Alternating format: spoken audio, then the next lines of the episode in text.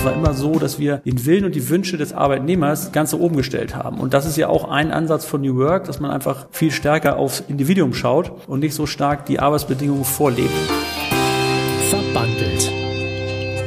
IGZ-Podcast zur Zeitarbeit. Hallo zu einer neuen Episode. Hallo Tim Eifler und hallo schöne neue Arbeitswelt. Denn das ist unser Thema heute. New Work, ein Buzzword der aktuellen Zeit. Aber was genau versteckt sich eigentlich dahinter? Und wie ist die Zeitarbeit mit diesem Konzept verbandelt?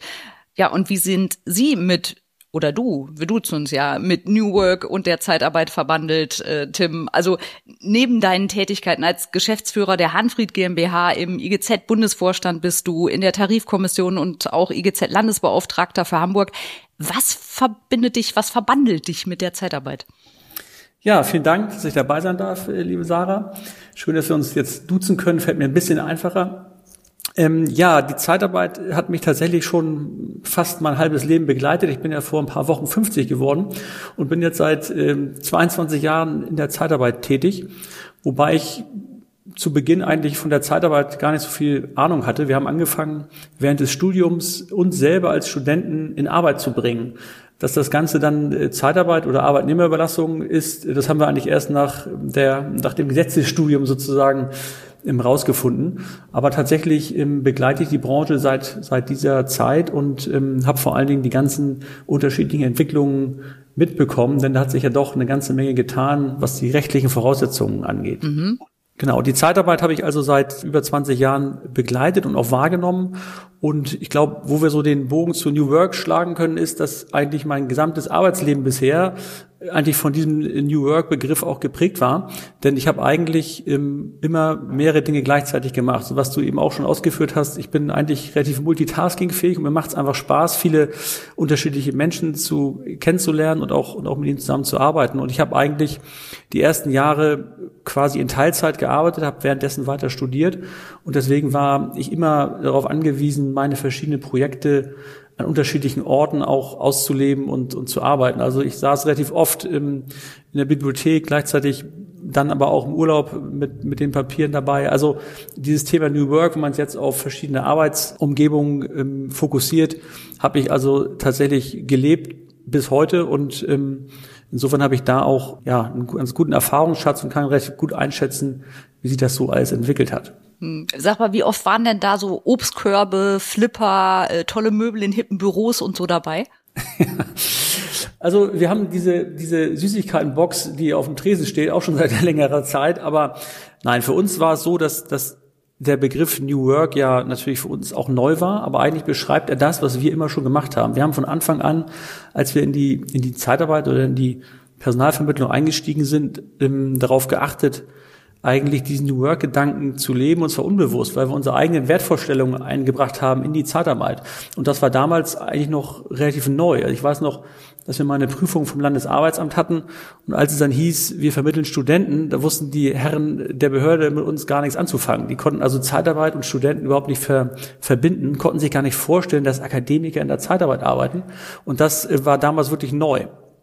Aber ähm, ich glaube, uns war immer wichtig, sehr offen zu kommunizieren und sehr individuell auf jeden Menschen einzugehen. Das war gerade bei den Studenten super wichtig, denn Studenten können eben nicht jeden Tag arbeiten, haben unterschiedliche Vorlesungspläne, haben private Veranstaltungen. Also es war immer so, dass wir, dass wir eigentlich die den Willen und die Wünsche des Arbeitnehmers äh, ganz so oben gestellt haben. Und das ist ja auch ein Ansatz von New Work, dass man einfach viel stärker aufs Individuum schaut und nicht so stark die Arbeitsbedingungen vorlebt. Und das war Fluch und Segen zugleich, weil es eben auch sehr, sehr aufwendig ist. Dann diese ganzen Arbeitnehmer werden in der Spitze über 300 Studenten im Einsatz, ähm, äh, auch individuell immer zu planen. Aber letztendlich war das schon New Work, das war der Arbeitnehmer im Mittelpunkt, das war Flexibilität und, und war Eingehen auf die Bedürfnisse des, des Einzelnen. Da höre ich so ein bisschen raus, also New York ist eigentlich für dich nicht wirklich neu. Also ich meine, ist Englisch, ist hip, New steht davor, neu, aber irgendwie doch ein alter Schuh? Ja, also ich würde New York jetzt nicht unbedingt als als alten Schuh bezeichnen, aber es ist tatsächlich, alter Schuh hört sich für mich ein bisschen negativ an. Alter Hut ist jetzt auch nicht besser, aber es ist in der Tat nichts, nichts Neues. Und zumindest dann nichts Neues, wenn man diesen Gedanken der, des arbeitnehmerbezogenen Tätigseins in der Zeitarbeit immer schon gelebt hat. Denn für uns war es immer schon so, dass wir versucht haben, ja, jedem bestmöglich gerecht zu werden, jedem auch offen gegenüberzutreten und ihm eben die Arbeitsbedingungen zu geben, die er braucht. Und ähm, das ist natürlich eigentlich eine viel größere Basis als jetzt, wie du sagtest, ein Obstkorb oder, oder einfach nur einen Kicker in den, Tisch zu, in den Raum zu stellen. Kicker hatten wir auch schon seit Jahren, hat nie jemand benutzt, weil er irgendwie halt nur rumstand und man doch gearbeitet hat. Also ich glaube, dass ein wichtiger Punkt wirklich ist, dass man die Sachen, die man im Unternehmen auch vielleicht längere Zeit schon macht, im Rahmen dieser New Work Ausrichtung hinterfragt und wird dann ganz oft feststellen, dass man tatsächlich Dinge immer schon macht, die unter diesem Begriff fallen, die man aber nicht so nennt oder die einem auch gar nicht so bewusst sind, weil sie einem einfach selbstverständlich sind. Und, und ich glaube, das ist ein Punkt, den, den gerade auch die Zeitarbeit auszeichnet. Wir sind immer schon darauf angewiesen gewesen, dass unsere Mitarbeiter gerne zu uns kommen. Wir stehen ja ganz stark im, im Konkurrenzkampf auch zu, zu direkten Arbeitgebern. Und wer in der Zeitarbeitsbranche nicht in der Lage ist, auf seine Mitarbeiter einzugehen und für sie ein kompetenter und verlässlicher Ansprechpartner zu sein, der wird irgendwann auch keine Mitarbeiter mehr finden. Also das heißt, wir tun ganz viel in der Branche, was üblich ist oder was, was zu machen ist, was aber eben nicht unter diesem Begriff New Work einfach subsumiert wird, einfach weil es für viele auch, auch neu ist, die einfach lange Jahre gewisse Dinge tun. Und jetzt heißt das eben New Work, aber letztendlich beschreibt es nur anders die Arbeit, die wir schon lange machen. Ja, aber dann äh, sei doch mal kreativ. Du darfst dem ganzen neuen Namen verpassen. Also nicht New Work, sondern äh, was ist deine Sprachschöpfung? Die Sprachschöpfung von Tim Eifler für New Work. Also ich weiß gar nicht, ob ich das, ob ich das mit dieser Sprachschöpfung so toll finde, weil, weil im Endeffekt ist es ja genau der Punkt. Wir haben so eine, wir haben so eine Hinwendung der, des gesamten ähm, Recruiting- und Personalbereichs zu diesen englischen Begriffen zu New York, zu New York, zu Marketing im Endeffekt auch. Und das ist auch gut, das ist auch toll, dass das alles dann irgendwie vielleicht besser vermarktbar ist und wir brauchen diese Hinwendung auch. Aber gleichzeitig sind es eben auch Dinge, diese Arbeitnehmerbezogenheit, die Offenheit, die Ehrlichkeit, die Transparenz, die man gar nicht unbedingt so neu verpacken müsste. Also vielleicht Real Work, ich weiß es nicht. Also Zeitarbeit äh, ist ja auch ein Begriff, an dem sich viele stören. Der wird sicherlich irgendwann auch mal abgelöst durch was, durch was passendes Englisches vielleicht, aber aber ich denke, man muss auch nicht immer unbedingt alles, alles neu bezeichnen. Da ist ja New Work auch ein, ein guter Beleg für. Alle äh, gehen ja jetzt auf diesen Begriff so ein und vergessen dabei einfach auch ähm, ja, die Menschen auch mitzunehmen. Denn was ich auch mal erlebe, ist, dass, dass viele der Dinge, die, die jetzt gekommen sind, auch dann daran scheitern, dass Menschen aber vielleicht die Digitalkompetenz fehlt. Also es geht ja nicht nur darum, dem Kind einen Namen zu geben, sondern wir müssen auch sehen, dass wir die internen und auch externen Mitarbeiter in der Branche äh, mitnehmen und, und versuchen, sie auch auf dem, auf dem Level zu heben, dass sie diese ganzen Änderungen auch, auch annehmen und, und dann weiterentwickeln können. Hm. Über das Wording Zeitarbeit äh, können wir ja noch mal eine gesonderte Episode machen, weil ich glaube, das ist ein Thema einfach für sich. Aber äh, gehen wir doch noch mal ein bisschen tiefer rein. Wir gucken wir mal, ich meine, woher kommt dieses New Work? Gab es ja den großen Begründer dieses Konzeptes, Friedjof Bergmann, äh, der hat das ja definiert mit einer Arbeit, die mich stärkt statt schwächt. Ja, inwieweit geht's denn aus deiner Sicht bei, bei diesem New Work wirklich um die Frage, was will ich selbst? Na, ich glaube, das ist tatsächlich ein ganz zentraler Punkt, denn, denn der Ursprungsgedanke war ja auch wegzukommen von, von dem Gegensatz und der Gegensatz ist eben, ich bekomme ständig nur gesagt, was ich machen muss, habe einen ganz engen Rahmen, gehe da von neun bis fünf hin und dann gehe ich nach Hause und kann da nicht ausweichen, empfinde das vielleicht auch als einengend, als Druck und, und kann mich eben auch nicht anpassen und kann auch meine, meine Arbeitsumstände, Arbeitszeiten nicht anpassen. Das war ja genau der Ansatz zu sagen, weg von diesen klassischen Fabrikarbeitern zum Beispiel, die wirklich ein ganz enges Korsett hatten, zu einer bisschen freieren Wahl des Arbeitsplatzes vielleicht auch. Nur entscheidend ist ja, dass auch da immer das Individuum eigentlich über allem steht weil es auch äh, dafür der Ausgangspunkt ist, was ist denn eigentlich New Work und was empfinde ich als New Work? Denn wenn man es mal rückwirkend betrachtet, Leute, die im Vertrieb arbeiten, für die ist es ja auch nichts Neues. Die sind auch schon seit Jahrzehnten mit ihren Pilotenkoffern unterwegs, haben vielleicht schon Laptop und für die ist New Work quasi Standard. Und ich hatte ja auch schon gesagt, wie ich damals gelebt habe als Student, für Studenten ist es auch Standard, nicht zu wissen, wo ich heute arbeite oder sag mal so, sich aussuchen zu können, wo man arbeitet. Und ich glaube, das ist ja genau der Punkt. Wir haben viele Dinge, die normaler geworden sind. Es hat sich aber einfach insgesamt die Arbeitswelt auch sehr weiterentwickelt. Und da war natürlich Corona auch tatsächlich der Katalysator, denn viele Dinge, die jetzt vor fünf Jahren undenkbar waren, die sind jetzt eben normal. Aber ich glaube, und das ist so ein Thema, dieser New Work-Bereich waberte immer schon in, dem, in, de, in der Arbeitswelt herum. Er wurde nur zum einen nicht von allen wahrgenommen, weil, weil sich auch die verschiedenen Bereiche gar nicht so überdecken. Wir hatten mal als Studenten eine Beschäftigung bei einer großen Unternehmensberatung. Das ist bestimmt 18 Jahre her in Hamburg. Die hatten in der City Nord ihr Büro und die City Nord ist ja auch so diese alte Arbeitswelt, riesen Bürotürme mit, mit 800 Angestellten da drin. Und da war also diese Unternehmensberatung, hatte da ein paar Etagen gemietet und wir kamen da als Studenten an, haben da, haben da halt irgendwelche Aushilfsjobs gemacht und da war es halt völlig normal, dass die Berater auch damals schon einen Laptop hatten. Die hatten so einen Rollschrank und keine festen Arbeitsplätze. Das heißt, die Unternehmensberater, die leben seit Generationen New Work. Es hat aber eigentlich keiner so richtig wahrgenommen und ich glaube, dass, oder zumindest, wenn man die Branche nicht, nicht kannte. Und ich glaube, dass da auch ähm, sicherlich viele Ausgangspunkte liegen, denn viele Dinge aus dem Bereich haben sich dann auch in die normale Arbeitswelt so hinüberentwickelt sozusagen. Ja, und ich meine, klar, Corona war da natürlich ein Katalysator. Ich meine, vor Corona erinnere ich mich gut daran, dass viele Kollegen gesagt haben, ach, Homeoffice, das ist doch so hier, das Bonbon so obendrauf, da arbeitet ja eh niemand. Da machst du alles andere. Ja. Ich glaube, heute sehen das viele anders. Aber es gibt natürlich auch viele Unternehmen, die schon wieder eher in die Richtung zurückgehen und nicht unbedingt eine 60-40-Regelung zum Beispiel machen, sondern schon auch wieder sagen, da sind wir wieder bei den Anglizismen, Office First. Ja, ja, definitiv. Aber ich glaube, das ist genau auch so ein Punkt, dieses, dieses Learning aus der Krise. Und ich glaube, das meinte ich zu diesen Begriffen. Also es geht nicht darum, jetzt zu sagen, es muss jetzt alles New Work sein, müssen alle ganz modern sein, sondern es geht immer darum, zu schauen, was ist individuell für den Arbeitnehmer und auch für das Unternehmen der richtige Weg. Denn bei diesen Homeoffice-Regelungen haben wir ja auch alles erlebt. Wir haben Kollegen, die die wollten nur ins Homeoffice. Es gibt Leute, die saßen jeden Tag im Büro und man hat gesagt, na, willst du nicht mal ins Homeoffice? Also da ist ja jeder auch tatsächlich anders. Und ich glaube, dass gerade auch ich reite immer so auf diesen Studenten rum, weil das für mich auch natürlich so eine einschneidende Lebensphase war. Jeder, der sich mal selber zu Hause organisieren musste, weiß, dass das eben auch nicht so einfach ist. Und ich glaube, erst recht nicht, wenn man dann vielleicht Kinder noch hat oder andere Verpflichtungen, das alles koordinieren muss, ist jetzt Homeoffice auch nicht immer automatisch gut, sondern ich glaube, das ist ja auch der Trend, dass man eben, wie du sagst, eine, eine Regelung hat, die das eben beides auffängt, 60, 40 oder wie auch immer man das macht. Also da komme ich wieder zu Individuum. Für den einen kann das super toll sein, für den anderen eben auch gar nicht. Und ich glaube, was, was ich so spannend fand, war auch, als diese Corona-Krise wirklich losging, da gucken sich dann alle um bei uns, oh, wer hat eigentlich einen Laptop und wo liegen denn die Videokameras? Und plötzlich waren die überall ausverkauft und da hat man eigentlich erst quasi gezwungenermaßen angefangen, sich damit auseinanderzusetzen und das meine ich auch mit der Digitalkompetenz. Es ist, glaube ich, ganz wichtig eben, und es war wichtig und es wird es auch zukünftig sein, die Menschen da mitzunehmen. Denn ich habe heute immer noch Kollegen, die kennen den Mute-Knopf nicht oder die wissen nicht, wie sie es anstellen sollen. Das ist gar nicht bewertend gemeint, sondern ich denke, da muss man als Arbeitgeber auch erkennen, wo ist denn das, das Know-how vorhanden, wo eben nicht, damit man diese Methoden und diese Möglichkeiten, die einem New Work gibt, auch, auch bestmöglich nutzen kann. Ja, jetzt sind wir allerdings auch sehr äh, bei dem Thema Homeoffice, äh, Videokonferenzen gelandet. Wie viel macht das denn am Thema New Work aus? Ich meine, als, als der Friedhof Bergmann äh, diesen Begriff geprägt hat, das war in den 70ern. Da hat er in den USA gearbeitet, in einer Autofabrik.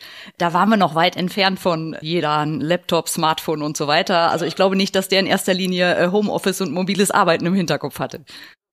Nein, klar, aber das hat sich eben genau wie die gesamte Gesellschaft und die Arbeitswelt natürlich weiterentwickelt, wo es früher eben ja auch darum ging, dass man mal, es gab doch auch so in Deutschland auch Kampagnen, äh, samstags gehört Papi mir oder Freitag, Nachmittag frei mhm. und solche Geschichten. Das ist eben, sind alles Dinge, die man heute natürlich gar nicht mehr, gar nicht mehr kennt und gar nicht mehr wahrnimmt, aber so hat sich es natürlich entwickelt und insofern kann man das eben auch nicht mehr vergleichen. Also der New Work Begriff von damals, der, der ist anders aufgestellt als heute und das ist aber auch ein Punkt, wo sich eben vieles auch im Rahmen der Zeitarbeit völlig verändert hat. Also das, was die Zeitarbeit früher vielleicht ähm, gemacht hat, macht sie heute schon lange nicht mehr. Das sind einfach Dinge, die sich überholt haben. Stichwort Mindestlohn. Wir haben heute einen Mindestlohn von 12 Euro die Stunde. Der hat sich ja so wahnsinnig entwickelt, was auch gut ist für alle Beteiligten. Aber insofern sind viele Dinge, die früher eben ein Problem waren, heute ganz anders zu sehen. Natürlich ist es nicht nur, nicht nur das Homeoffice, aber ich glaube, dass, dass diese Zufriedenheit, diese Flexibilität des Einzelnen ähm, einfach dazu führt, dass der New Work-Gedanke auch getragen wird. Und ähm, jetzt mal rein auf den Arbeitnehmer bezogen. Dazu kommt natürlich die Sicht der Unternehmen, diese Agilität, aber ich finde, in der heutigen Zeit des Fachkräftemangels rückt eben der Arbeitnehmer immer stärker in den Mittelpunkt. Denn für die Unternehmen ist das größte Gut einfach die passenden Arbeitskräfte zu finden, die Entwickler zu finden, die, die Techniker zu finden. Und wenn die nicht zufrieden sind und wenn die nicht gerne bei mir arbeiten, dann habe ich eben auch wirtschaftliche Probleme. Und insofern ist das sehr vielschichtig. Ich habe diese verschiedenen Bereiche, aber ich aus personaler Sicht stelle da natürlich dann immer den, den Menschen da in den Mittelpunkt, weil der Mensch aber auch immer noch für alles die Basis ist. Und ohne die richtigen Mitarbeiter äh, kann ich keinen Unternehmenserfolg haben. Und insofern ähm, ist das für mich schon, schon der Schwerpunkt. Aber klar, es ist nicht, bei weitem nicht alles und man könnte sich natürlich aus Unternehmenssicht, aus Sicht der Arbeitsorganisation auch nochmal deutlich stärker damit beschäftigen. Aber wie gesagt, es führt alles zurück zu den Angestellten. Aber wie mache ich denn genau das? Also wie gehe ich das Thema New Work denn als Unternehmen an? Nimm uns doch mal mit. Welche Voraussetzungen bedarf es denn dafür eigentlich? Ich glaube, ein ganz entscheidender Punkt ist, wie in vielen Bereichen, Stichwort Arbeitsorganisation, Qualitätsmanagement, dass ich als Unternehmen erstmal überhaupt mich damit auseinandersetze, mit dem Thema beschäftige, um so einen Einstieg zu haben. Worum geht's überhaupt? Das ist ja genau der Punkt. Geht's jetzt um Obstkorb? Geht's um Süßigkeiten? Geht's um Pausen? Was ist also quasi so der Werkzeugkasten, aus dem ich mich bedienen kann, um dann zu sehen, wie ist meine Organisation grundsätzlich aufgestellt? Und das ist, glaube ich, ein Thema. Wir haben auch, auch im IGZ, aber auch, auch wir im Unternehmen relativ oft uns ja mit Qualitätsthemen beschäftigt. Also wie mache ich auch vielleicht eine Zertifizierung, wie steige ich ins Qualitätsmanagement ein, da gibt es verschiedene Ansätze bei uns. Und ähm, diese Bereitschaft muss erstmal da sein. Und wenn sie da ist, kann ich einsteigen und kann meine Prozesse analysieren und kann schauen, ähm, wo ich ähm, Möglichkeiten habe, da, darauf einzugehen. Und das kann man schwer, schwer allgemeingültig formulieren, aber wenn ich diese Bereitschaft nicht habe und nicht in der Lage und willens bin, erstmal diesen Invest auch zu gehen, dann werde ich am Ende auch keinen Output haben. Also einfach nur zu sagen, wir führen jetzt mal, streichen jetzt ein paar Zimmerbund und stellen einen Kicker hin und ein paar Obstkörbe, das ist zu kurz gegriffen. Das muss, glaube ich, klar sein. Und das ist, denke ich, nicht unbedingt vielen klar für die ist ja New Work einfach so ein, so ein Marketing-Thema, was sie, was sie schnell abhandeln können. Und ich glaube, wenn man es richtig umsetzen will und es richtig in seine Arbeitskultur auch einbinden will, dann ist es eben deutlich vielschichtiger und deutlich aufwendiger, wenn es am Ende auch was bringen soll und nicht nur Homeoffice sein soll. Kann ich das denn als Unternehmen alleine oder wo kann ich mir da vielleicht auch Hilfe holen oder Rat? Also wir vom IGZ sind natürlich da auch die ersten Ansprechpartner für unsere Mitgliedsunternehmen, um da ja ein Partner zu sein.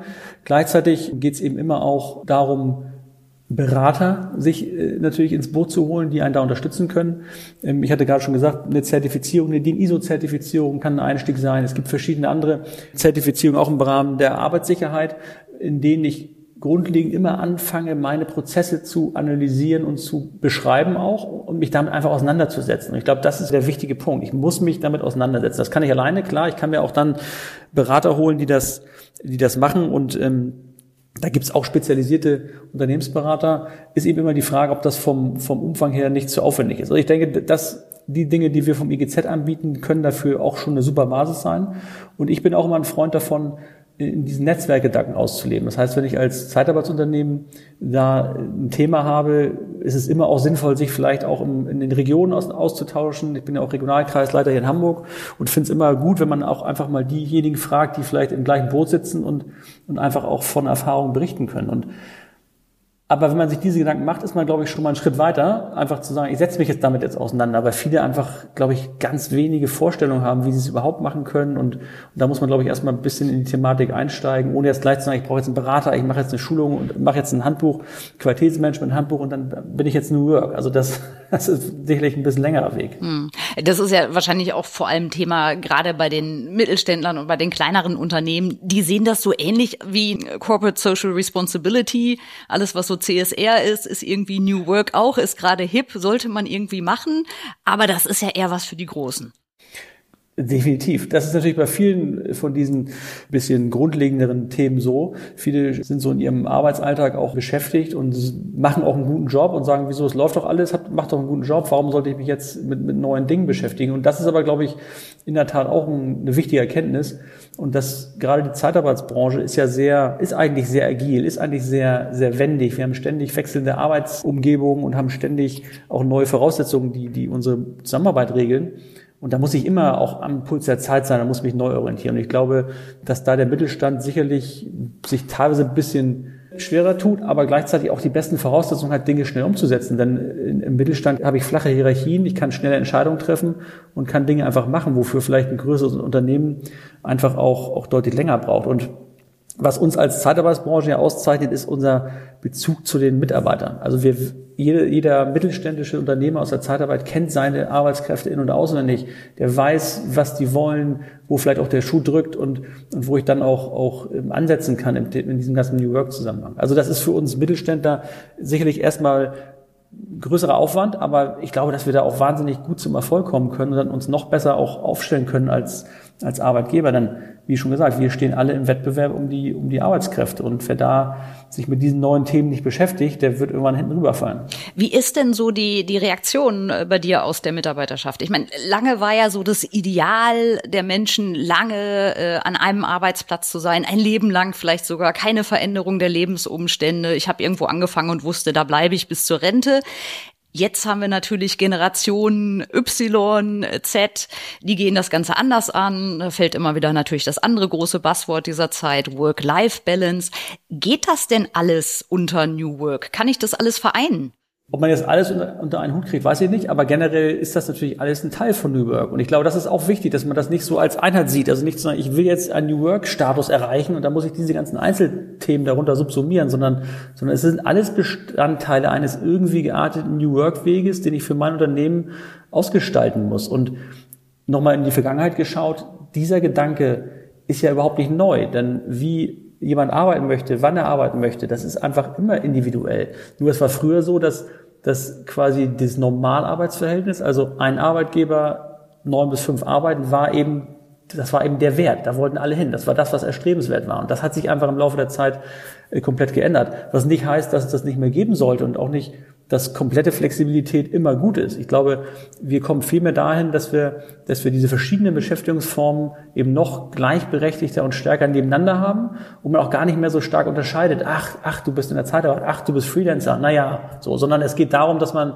dass man, ähm, dass man einfach für sich individuell entscheidet, was, was für die Lebenssituation das Beste ist. Und hatte ich auch eingangs gesagt zu meinem Studentenstatus, für mich war in der ersten Phase eine Teilzeitbeschäftigung eben super, weil ich damit meine verschiedenen Sachen machen konnte. Irgendwann habe ich dann auf Vollzeit umgeschwenkt und habe das andere runtergefahren. Das ist, glaube ich, eine Sache, die, die wir in der Zeitarbeit einfach kennen. Und interessant ist, dass wir als Zeitarbeitsbranche diesen Flexibilitätsgedanken des Arbeitsmarktes ja ganz stark repräsentieren und ganz viele Jahre lang das immer so als so Gegenentwurf gesehen wurde. Und ja, das will ja eigentlich keiner, da werden alle nur reingedrückt.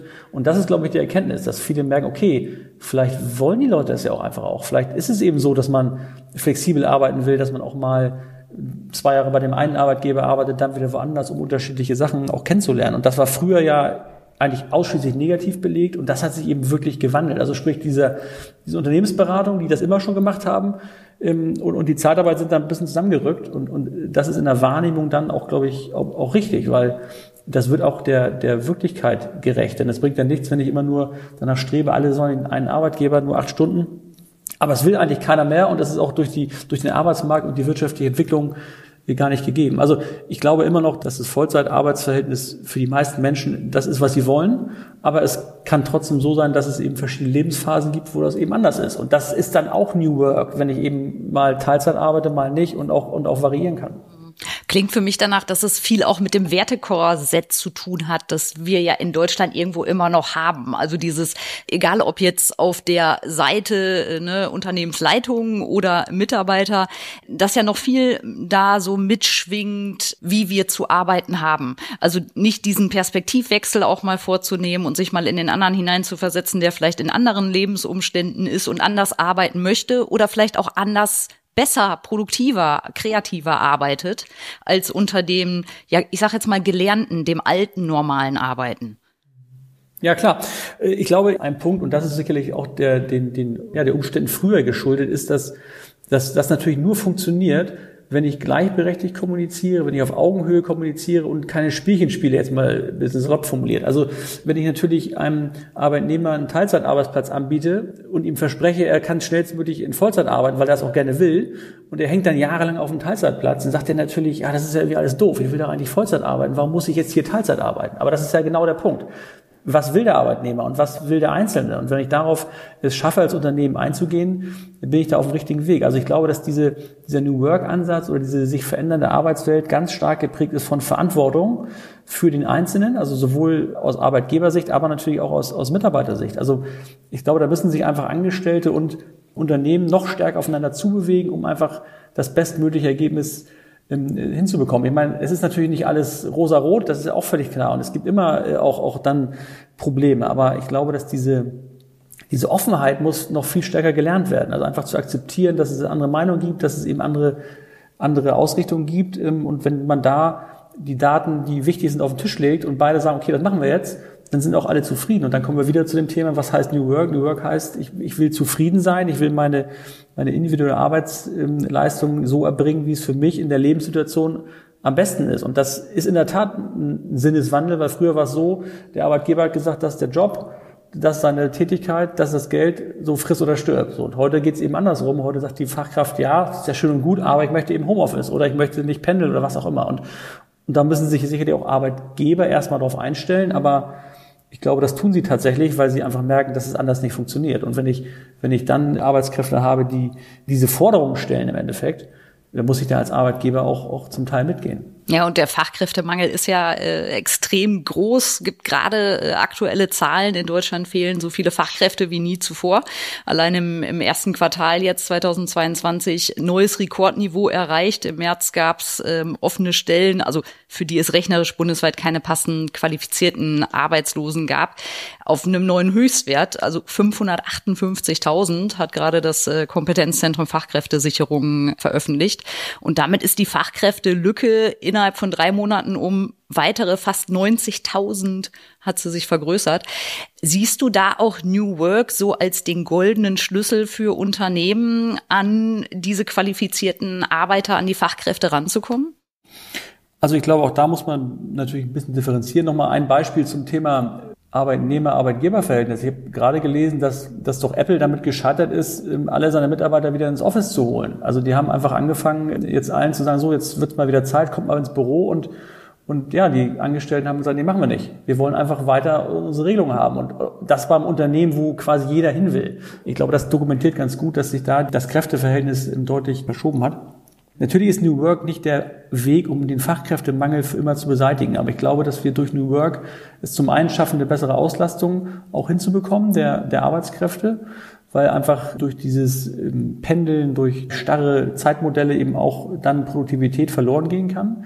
Wir werden sicherlich, das ist ja auch nur ein Thema, in den nächsten Jahren da auch nicht um grundlegenden Wandel äh, umhinkommen. Wir haben jetzt schon die komplette Notwendigkeit von Arbeitskräften aus dem Ausland. Das wird auch nicht mehr aufhören. Im Gegenteil, es wird immer wichtiger werden, was auch gut ist, weil es unsere, unsere Arbeitswelt ja auch diverser macht und weil wir neue Einflüsse bekommen.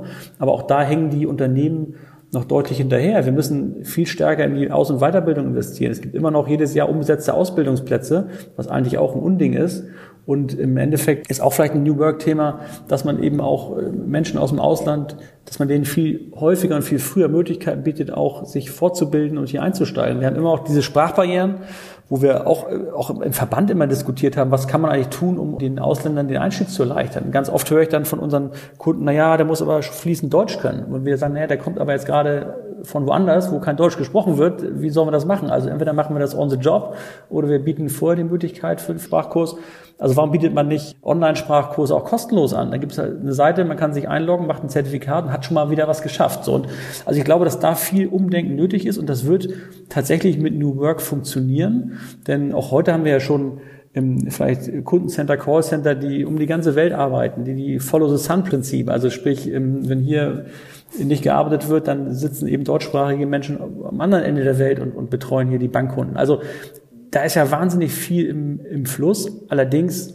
wird das alleine auch nicht dazu führen, dass wir hier die Fachkräfte gerade im technischen Bereich haben, die, die uns hier dann die Rohrleitung zusammenbauen. Also wir haben tatsächlich da auch noch eine Aufteilung zwischen den, zwischen den Jobs, die man digital machen kann und den klassischen Tätigkeiten, die im, im produzierenden Gewerbe stattfinden. Das ist zu New Work natürlich noch ein weiterer Schritt. Ja, klar. Es hängt natürlich auch sehr immer von der Tätigkeit eigentlich ab, die ich ausübe, was da natürlich auch möglich ist. Jetzt haben wir viele der, ich sag mal, positiven Facetten von New Work beleuchtet und geguckt, welche Möglichkeiten bietet das. Wir wollen aber auch nicht verschweigen, New Work birgt ja auch Gefahren. Oder siehst du da gar nichts Negatives?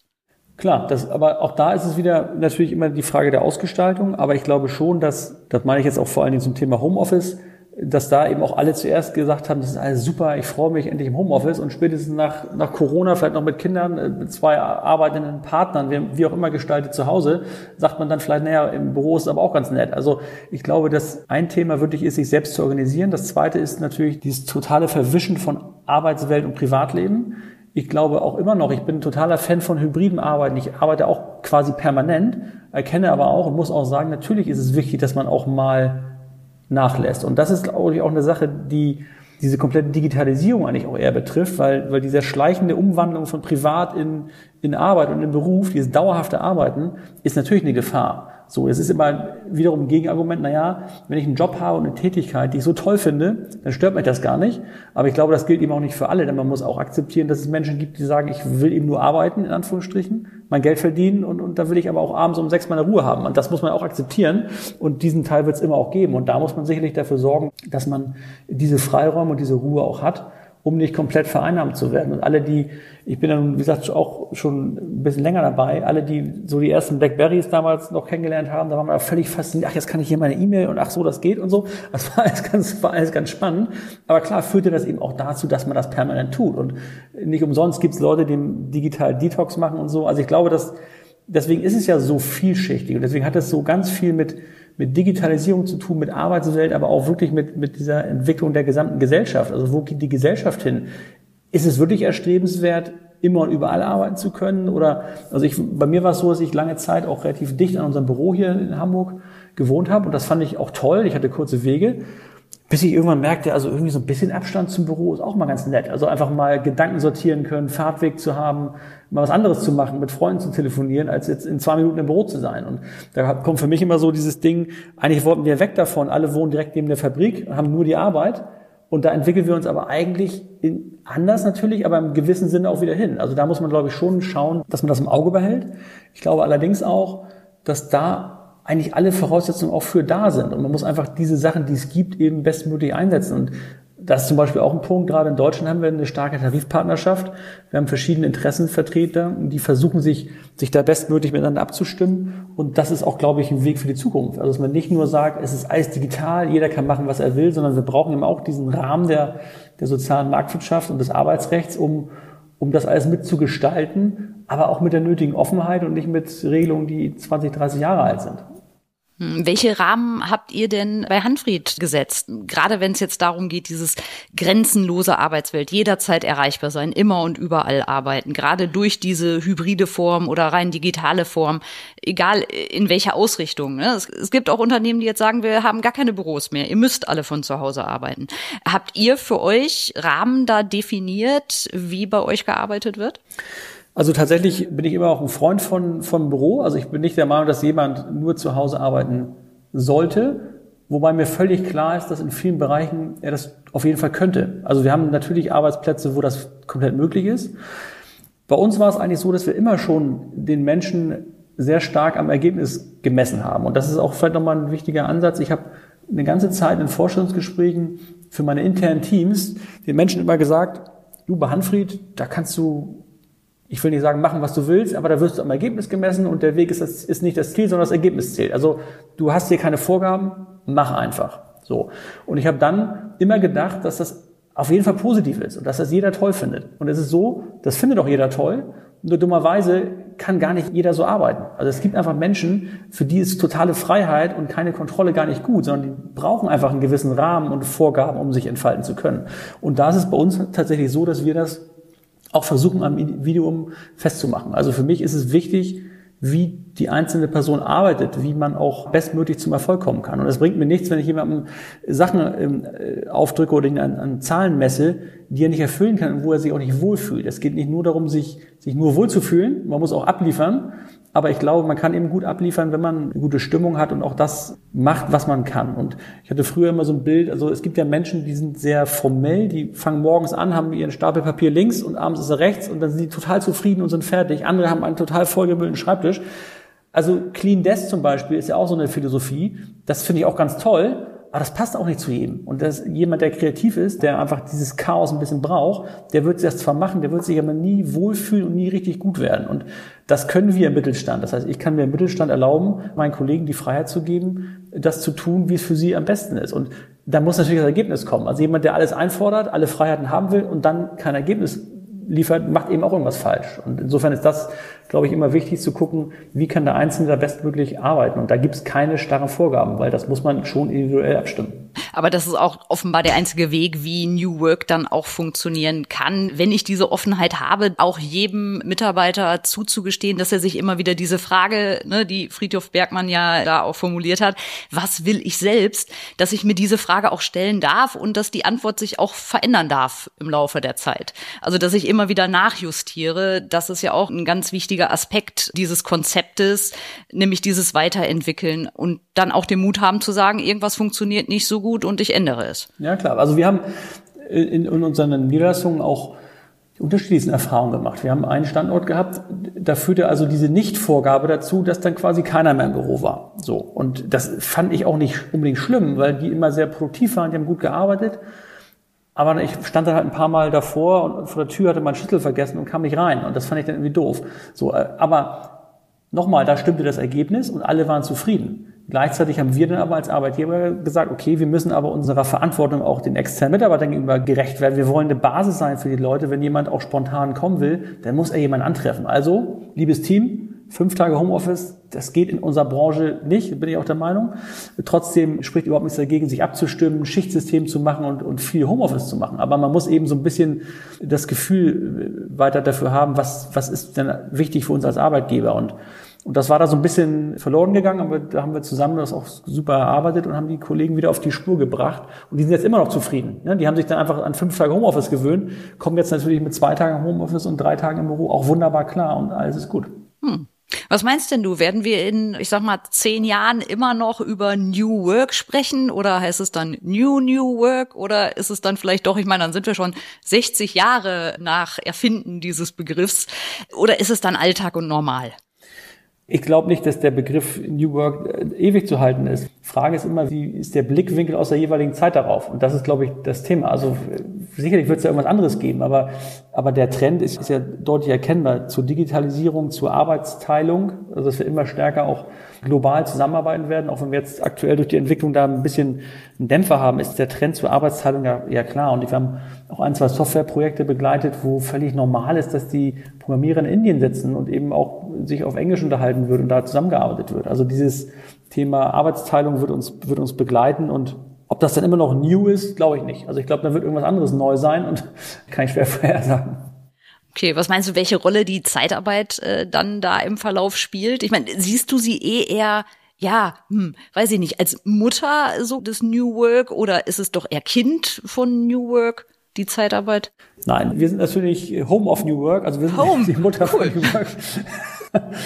Das, nein, das sehe ich schon so, weil wir eben immer diese Flexibilität dem Arbeitsmarkt, unseren Kunden gegeben haben. Und das werden wir auch zukünftig tun, denn ich sagte ja, dass die Arbeitswelt der Zukunft wahrscheinlich einfach viel stärker in Projekten denkt, viel stärker auch in, ja, in individuellen Anforderungen denkt und wir einfach dieses Nebeneinander von verschiedenen Arbeitsformen haben werden. Und ob das nun jetzt Freelancer sind, äh, Zeitarbeit ist, Personalvermittlung ist, das ist mehr oder weniger gleichwertig. Ich muss natürlich als Kind der Zeitarbeit sagen, dass, dass die Zeitarbeit eigentlich für die Zukunft bestens gerüstet ist und wir, da wir tatsächliche feste Arbeitsverhältnisse anbieten, die auch noch tariflich eingebunden sind, eigentlich der Ansprechpartner für, für Unternehmen sind, wenn es um diese Flexibilität geht. Und das ist ja auch ein Punkt. Heutzutage wird dann wieder diese Freelancer Nummer äh, so hervorgehoben, was auch gut ist, was Flexibilität bietet oder Homeoffice oder Selbstständigkeit auf eine andere Art und Weise. Aber die Zeitarbeit hat eben feste Arbeitsverhältnisse, hat tarifliche Partnerschaften und dafür haben wir die besten Voraussetzungen, dieses New Work noch, noch lange zu begleiten. Schauen wir mal, wie das dann so klappt. Thema New Work ist übrigens auch Titelthema der nächsten Set direkt unseres Branchenmagazins. Gerne mal reinklicken und durchlesen auf ig-zeitarbeit.de. Stehen auch noch ein paar Worte dann von dir drin, Tim Eifler. Dir vielen Dank für deine Zeit heute und euch und Ihnen vielen Dank fürs Reinhören und bis zum nächsten Mal.